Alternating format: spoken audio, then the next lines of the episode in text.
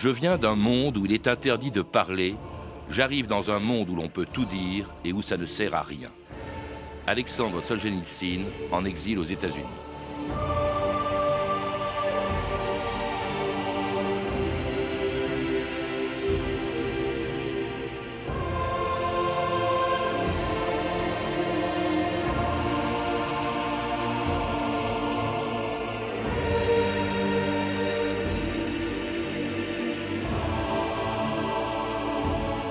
2000 ans d'histoire.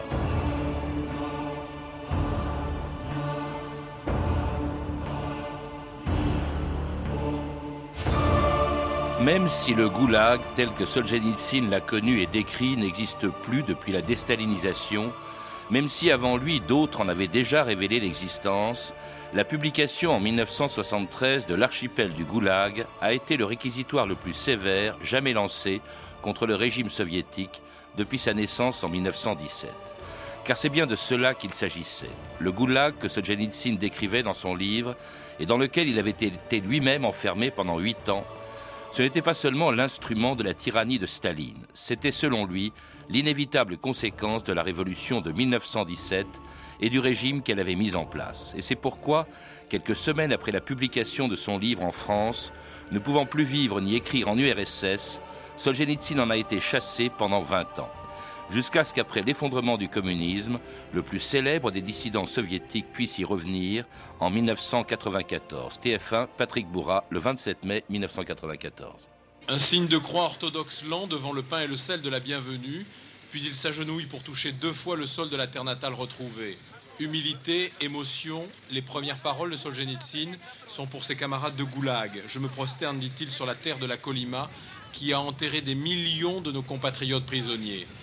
Étape suivante, Vladivostok. Juché sur une estrade improvisée devant le port, il est applaudi chaleureusement par 4000 personnes. Ce sera sa première grande intervention publique en terre russe. Je sais que votre vie est dure et difficile, qu'il n'y a aucun avenir clair pour vous et pour vos enfants, je veux partager vos craintes et vos peurs et chercher avec vous à sortir de notre marécage de 75 ans de communisme.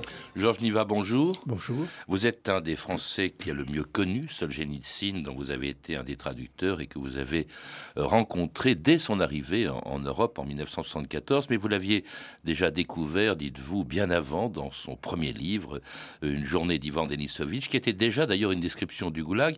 Il n'était pas lui-même d'ailleurs le premier non plus à révéler l'existence du système concentrationnaire en URSS. il faut bien voir jusqu'en 1936, le système lui-même parlait du système concentrationnaire, c'est-à-dire qu'il en était relativement fier. C'était le redressement par le travail de l'ennemi de classe, euh, euh, du criminel, soit politique, soit de droit commun. C'était pas un sujet tabou. Le dernier grand livre a été celui de Gorky et son équipe qui est allée voir creuser le canal euh, Volga-Don et, le canal de la mer Blanche. Et euh, ensuite, le tabou est apparu. C'est-à-dire qu'on ne parle plus de ce souterrain de la violence institutionnalisée euh, auquel Alexandre Solzhenitsyn va donner à tout jamais un nom, l'archipel, l'archipel du Goulag. Goulag, c'est un acronyme sur la, disons, l'administration des camps. Et l'archipel, parce que pour lui, c'est dérisoire. Disons, c'est la nouvelle civilisation. Notre civilisation occidentale est née dans l'archipel grec. Et eh bien voilà un autre archipel d'où sort un monstre mmh. civilisationnel. Et euh, bien sûr, avant lui, euh, dès les années 20, on a parlé du système de répression, Boris Souvarine par exemple. Ensuite, il y a eu le voyage, le voyage au pays du Zeka. Où on, dit plutôt Zek maintenant mmh. pour le, détenu bagnard, de Jules Margolin, et ensuite beaucoup d'autres. Mmh. Mais avec Solzhenitsyn, on a eu d'abord cette nouvelle merveilleuse qui est un récit qui euh, suit les trois unités de lieu, d'action et de mmh. temps, et qui a été publié en URSS avec l'aval de Khrushchev. Alors il y a eu aussi l'affaire Kravchenko après la guerre, David Rousset qui a dénoncé ce système également et qui d'ailleurs euh, s'est fait vivement critiquer. Alors rien en tout cas ne prédisposait non plus euh, euh Solzhenitsyn dans sa jeunesse ni à se dresser contre le régime, ni même être un, écrivain. Vous le rappelez, il était membre, comme la plupart des adolescents de l'époque, des jeunesses communistes. Mais par exemple, il était étudiant en mathématiques et en physique et pas en littérature. Ah, c'est-à-dire, il faut voir qu'il est d'abord euh, orphelin de père. Hein. Son, père est mort avant sa naissance. Euh, que sa mère était d'une famille riche, de gros agriculteurs de la région du Don qui naturellement ont disparu. Elle vivait dans la misère avec son fils à Rostov-sur-le-Don. Elle était pieuse, donc elle l'a emmené à l'église. Et en même temps, lui était assez romantique et euh, il est devenu un bon comme Somol. Alors les deux euh, étaient, devaient, si vous voulez, entrer en collision. Et puis, euh, il a commencé à s'intéresser à l'histoire de la Révolution de 1917 après les premières affaires criminelles montées par Staline, ce qu'on appelait euh, l'affaire du parti industriel en 1931, en se disant il y a du mensonge là derrière. Donc de toute façon, à mon avis, il serait devenu quelque part un dissident mais quand même, il est un bon comme Somol, et puis il est un bon officier pendant la guerre. Simplement, il réfléchit de façon très imprudente avec un de ses amis, à qui il envoie par le courrier militaire des lettres, sur ce qu'on va faire après la guerre, comment est-ce qu'on va faire une nouvelle Russie. Et à ce moment-là, c'est l'arrestation. Et c'est là que tout bascule, effectivement. Le 9 février 1945, il est arrêté donc et condamné à 8 ans de camp de travail pour avoir osé critiquer euh, Staline. D'abord, il est un interné près de Moscou, puis dans le camp euh, d'Ekibastuz dans le Kazakhstan. Et c'est là, au fond, qu'il va trouver la matière de, ce, de, toutes ces, de tous ces premiers livres, euh, Georges Niva. Oui, dans cet euh, disons que c'est même plus, je dirais que, utilisant l'expression que Gorky a utilisée pour lui-même, c'est là qu'il fait ses universités l'université à Rostov, euh, mathématiques, physique, chimie, euh, par correspondance, littérature euh, à l'IFLI de, Moscou, c'est secondaire par rapport à cette énorme université humaine. Il rencontre la société, il rencontre tout le monde, parce qu'au camp, il y a tout le monde. Il y a des émigrés blancs qu'on a kidnappés, il y a des Estoniens, il y a, des Caucasiens, il y a énormément de paysans. Il y a son petit héros, Ivan Denisovitch, qui est un paysan qui est là, il ne sait absolument pas pourquoi. Il a été fait prisonnier par les Allemands. Il revient, on le fait prisonnier à son tour. Ce sont ces universités et euh, il se jure quelque part qu'un jour ou l'autre, il va le raconter. Et c'est ce qu'il va faire dans ses trois premiers livres, Une journée d'Ivan Denisovitch, Le pavillon des cancéreux et Le premier cercle, trois livres pour lesquels il recevait le prix Nobel de littérature en 1970. Angående Nobelpriset i litteratur för i år och det har tilldelats den ryske författaren Alexander Solzhenitsyn. На мне лежит огромная, огромная задача литературная. По несчастным обстоятельствам жизни в нашей стране и писатели нескольких поколений не могли написать правды о нашей революции. А утром растаял туман, Утихла пучина морская, Восстал на пути Магадан, Столица Колымского края. Sur notre route se dressa Magadan, capitale du pays de la Colima, soit maudite Colima, qu'on appelle la belle planète. On y devient fou malgré soi, il n'y a pas de chemin de retour. C'était le champ de la Colima, euh, le plus terrible lieu du goulag, justement, qu'allait dénoncer euh, Solzhenitsyn. Euh, dénonciation d'ailleurs qui commence par un livre, un premier livre, Une journée d'Ivan Denisovitch. C'est ça qui le rend célèbre, y compris en URSS, car, chose extraordinaire, ce livre qui sort en 62 est publié par une revue soviétique avec l'aval du gouvernement soviétique.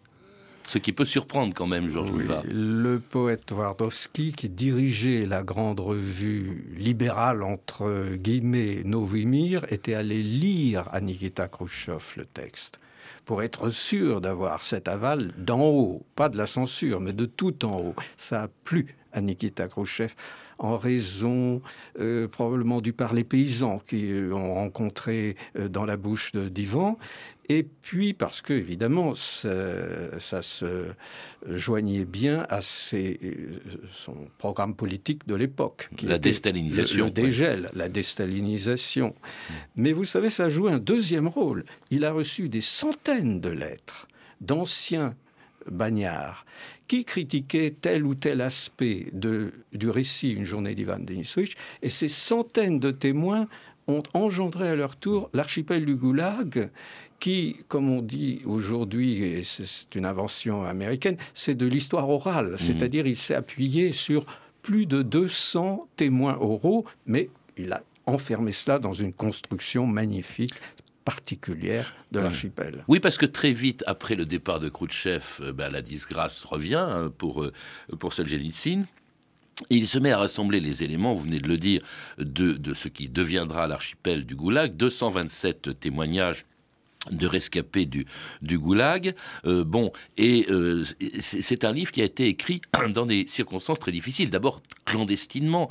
Euh, il faut dactylographier le manuscrit, le mettre sur microfilm. Il l'envoie à ce moment-là en France, mais il ne souhaite pas le publier encore. Il est en URSS, lui.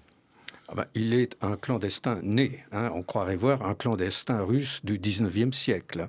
Il organise euh, la dispersion dans des cachettes mobiles de ce texte qui est en somme une poudrière, une bombe à retardement, euh, d'une façon qu'il raconte dans ses mémoires et qui est stupéfiante. C'est vraiment, il, fait vraiment penser aux, aux clandestins terroristes de la volonté du peuple. Euh, il est aidé il, est, il fascine un, un cercle d'amis, mais de façon forte, qui l'aide beaucoup. Rostropovitch, par exemple, il voit. oui, ensuite il y aura évidemment un certain nombre de brouilles avec euh, ses amis.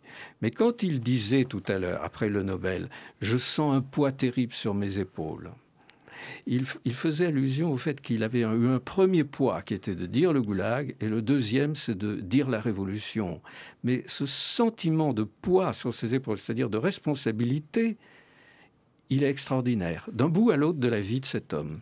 Un poids dont il se libère euh, lorsqu'il apprend une nouvelle, c'est que la personne qui qui, euh, qui écrit, qui a rédigé, enfin qui a dictographié son manuscrit, Elisabeth Voronanskaya, a été arrêtée par le KGB. Elle s'est suicidée et là, il donne l'ordre, enfin, il décide d'envoyer à Paris l'ordre de publier ce livre qui paraît donc en décembre 1973 et un mois et demi plus tard, il était arrêté donc en Russie par le KGB et aussitôt expulsé du RSS le 13 février 1974. Le journal. Première nuit hors du RSS pour Solzhenitsyn, la décision du Kremlin unanimement condamnée dans le monde. 24 heures seulement après son arrestation, Solzhenitsyn a été expulsé d'Union soviétique et déchu de ses droits de citoyen. Les premières heures de sa liberté forcée, l'écrivain soviétique les a passées en Allemagne fédérale chez un autre prix Nobel de la littérature, l'allemand Heinrich Böll. C'est un appareil de l'aéroflotte qui a déposé Solzhenitsyn à Francfort. Quatre hommes du KGB l'ont accompagné. Mein Freund, Sie verstehen, ich bin sehr müde und äh, ich bin besorgt. äh, Mes amis, dit-il, comprenez-moi. Je suis très fatigué, je me fais du souci pour ma famille. Ce matin encore, j'étais en prison. Comprenez ma situation. Il m'est impossible de répondre à vos questions et d'ironiser. J'en ai déjà d'ailleurs trop dit dans ma patrie. Laissez-moi m'habituer à ma nouvelle vie. Comprenez ma situation.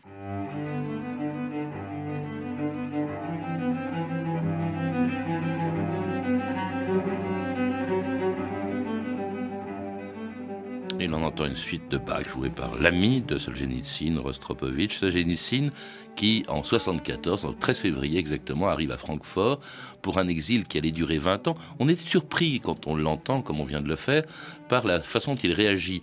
On pourrait avoir le sentiment qu'il vit ça comme une libération, pas du tout. Ça a été un arrachement pour lui euh, de partir. Il a été forcé de partir. Il ne le souhaitait pas, Georges Niva. Euh, oui, c'est ce qu'on appelle une proscription. Il est, il est un proscrit politique. Il n'est pas un exilé politique. Il n'est pas un, encore moins un émigré mmh. politique. Et il a toujours refusé que l'on dise de lui qu'il était un immigré. Euh, c'est pas son choix. Euh, dans la lutte qu'il a menée avec euh, le pouvoir soviétique, il faut bien voir que avant cette décision de le proscrire, le Politburo s'est réuni des dizaines de fois. Il savait pas que faire en fait. Pour élaborer une décision. Qu'est-ce que l'on fait de ce bonhomme? Euh, qui est protégé par une gloire mondiale, qui continue à nous attaquer frontalement euh, et qui nous déstabilise parce que les écrits de Solzhenitsyn, comme par exemple la lettre aux dirigeants, sont pas des écrits qui euh, disent il faut faire la révolution. Ils disent arrêtons de mentir, ça suffira. Mmh. Je ne demande pas que vous vous retiriez du pouvoir, mais laissez-nous la liberté de conscience. C'est ça la lettre aux dirigeants, la fameuse lettre aux dirigeants. Et peut-être aussi parce que l'archipel du Goulag, contrairement à une journée d'Ivan Denisovitch, met euh, euh, en rang responsable le système lui-même depuis 1917. Mmh. Euh, c'est pas pareil que de raconter la journée d'un détenu dans un camp. Euh, c'est peut-être ça qui, qui, gêne beaucoup, qui explique d'ailleurs que Solzhenitsyn a été le premier expulsé, premier soviétique expulsé de, du RSS depuis 1929. Trotsky, c'était 45 ans plus tôt. Jamais les soviétiques n'avaient encore fait ça. Ils ont commencé à le faire. Il y a eu Bukowski euh, qui, qui, a été envoyé. Disons, c'était une demi-mesure pour ne pas les envoyer euh, en Sibérie. Mmh. Euh, c'était considéré comme une demi-mesure. Euh, mais disons que euh, Solzhenitsyn, pas un instant n'arrête sa lutte. C'est la raison pour laquelle si vous voulez, le fait d'être en Occident euh, n'affaiblit pas sa voix, n'affaiblit pas sa volonté. Il s'installe en Suisse, ça marche pas très bien parce qu'il y a des nœuds d'espions tout autour de lui du KGB à Zurich. Euh, en plus, il a un démêlé avec le fisc suisse à propos des revenus de l'archipel du Goulag qu'il a donné entièrement une fondation d'aide aux victimes du Goulag. Il part aux, aux États-Unis où il s'enferme pendant dix ans pour écrire alors sa deuxième cathédrale d'écriture derrière l'archipel du Goulag, qui est La Roue Rouge, un roman qui veut éclairer les raisons pour lesquelles la Russie a déraillé. Alors il ne fait pas qu'écrire, il s'adresse aussi au Congrès des États-Unis, on le voit en 1974, reçu par le Sénat des États-Unis, sur lesquels d'ailleurs il compte encore beaucoup pour sortir son pays et le monde du communisme. Одна из самых страшных опасностей сегодняшнего мира в том и состоит, L'un des plus grands dangers aujourd'hui est que nos destinées dans ce monde sont étroitement liées. Ainsi, tout incident ou erreur ailleurs a une retombée ici même. Pour nous, c'est de vous que dépendra le destin de l'homme, entre un sort tragique et la rédemption. Dans ce contexte de crise politique mondiale, de naufrage spirituel avec une humanité épuisée, abattue par une fausse hiérarchie des valeurs. Et c'était Solzhenitsyn reçu par les sénateurs américains, le premier de ses discours aux Américains. Il est encore, on l'entend, c'était en 74, plein d'espoir vis-à-vis des États-Unis, mais très vite, on va le voir critiquer le système euh, dans lequel il se trouve, euh, critiquer le libéralisme. Je crois qu'il critique moins le système que les hommes, si vous voulez, le manque de caractère dans son discours aux étudiants de Harvard, par exemple, c'est surtout le manque de caractère, une, une, perte de la personnalité individuelle, morale, spirituelle. C'est d'ailleurs sa différence avec Sakharov. Mm. Si vous voulez, Sakharov, c'est le dissident qui vient des Lumières, qui veut qui, qui, imagine une démocratie pour la Russie. Euh, Solzhenitsyn ne vient pas des Lumières, de la philosophie des Lumières. Il pense que c'est la perte de l'homme religieux qui a fait qu'on a aujourd'hui des individus qui sont faiblards, qui sont bancales, qui ne marchent pas bien sur leurs jambes. Et c'est ce qu'il dit aux Américains lesquels, euh, franchement, ont été très, très offensés. Lorsqu'on mmh. lit les réactions aux différents discours américains, c'est extraordinaire, l'offense. D'où sa déception, hein, je le disais tout à l'heure. Je viens d'un monde où il est interdit de parler, j'arrive dans un monde où l'on peut tout dire et où ça ne sert à rien très très amer. C'est peut-être la raison pour laquelle il se replie au fond sur lui-même. Il pratiquement personne ne vient le voir parce qu'il ne le souhaite pas dans la villa du Vermont où vous l'avez rencontré, euh, Georges Niva, parce qu'il se consacre entièrement à son œuvre et à une œuvre dont on parle moins, mais que vous considérez comme majeure, peut-être même plus importante, en tout cas aussi importante que euh, l'archipel du Goulag, c'est la roue rouge. Oui. Euh, disons que c'est lui qui organise son calendrier. Il n'a jamais voulu que son calendrier fût organisé par les demandes d'interview, les journalistes, le président des États-Unis, personne. Et son calendrier, c'est d'achever le récit en 20 nœuds du déraillement de la Russie. Simplement, les 20 nœuds vont se réduire à 4 mais les cartes font quand même dans les 6600 pages. Pourquoi le mot nœud hein, que l'on voit effectivement euh, Parce qu'il considère qu'il ne peut pas donner un récit événementiel jour après jour et qu'il va choisir des nœuds, comme il y en a en physique, euh, pour, euh, disons, certains jours les décortiquer. Alors là, c'est une sorte de... C'est minute par minute. Vous voyez, certaines scènes dans les rues de Pétrograd en ébullition. Et euh, cette technique des nœuds euh, lui est possible parce qu'il a tout lu. Il est un lecteur euh, fantastique. Il est un écrivain qui écrit jusqu'à 10 heures, 12 heures par jour. Et avec les nœuds, il pense y voir clair. Mmh. Bon, ma conclusion, l'ayant lu attentivement dans ce livre, c'est plutôt que du point de vue historien, il n'est pas arrivé à trouver le mot de la fin ou la clé. Bah, d'autant plus qu'il est inachevé. Ça commence en août 14, ça se termine, ça devait se terminer en 21, et on s'arrête en avril 17, c'est-à-dire avant la révolution russe. Et ce sont des livres monumentaux. Ça a découragé quand même pas mal de lecteurs, je pas. Écoutez, il s'arrête quand même après la première révolution. Enfin, le, premier épisode de la seconde, disons, la première révolution, c'est 1905. La, deuxième, c'est l'année 1917. Et lui, il pense qu'en février 17, tout s'est joué parce que ce n'est pas Lénine le coupable pour lui, c'est le libéral amolli, faiblard, qui tient pas sur ses jambes, le même auquel il va faire des reproches plus tard lorsqu'il arrive en Occident. Alors justement, le mur s'effondre en 89, il est réhabilité et il revient en, Russie, hein, non plus en URSS, en Russie en 94, en passant d'abord par les camps le plus terrible du Goulag, on l'a rappelé, on l'a dit tout à l'heure, le camp de Magadan dans la Colima. Humilité, émotion, les premières paroles de Solzhenitsyn sont pour ses camarades de Goulag. Je me prosterne, dit-il, sur la terre de la Colima, qui a enterré des millions de nos compatriotes prisonniers. Magadan, première étape en Russie du prix Nobel, était l'un des principaux centres de tri des prisonniers, les EC du temps du régime soviétique. C'est une planète maudite de la Sibérie orientale d'où l'on ne revenait pas. La Russie pourtant est indifférente à ce retour, plus préoccupée par les problèmes de survie quotidien. Les intellectuels lui voient jouer un rôle moral ou politique de premier plan. Il a fustigé récemment la corruption déplorable de l'appareil d'État. La tâche qu'il attend est immense. Je vais voyager. Je vais intervenir. Je vais intervenir devant les gens simples, pas devant des assistances triées ou élus, devant la population de telle ou telle contrée. Je n'ai pas l'intention de compter avec quelque autorité que ce soit. Je ne suis pas lié avec des partis, avec des mouvements, avec des personnalités politiques. Je dirais ce que j'estime être juste juste et vrai pour la Russie. Une réaction sur ce retour de Solzhenitsyn en, en Russie, Georges Niva?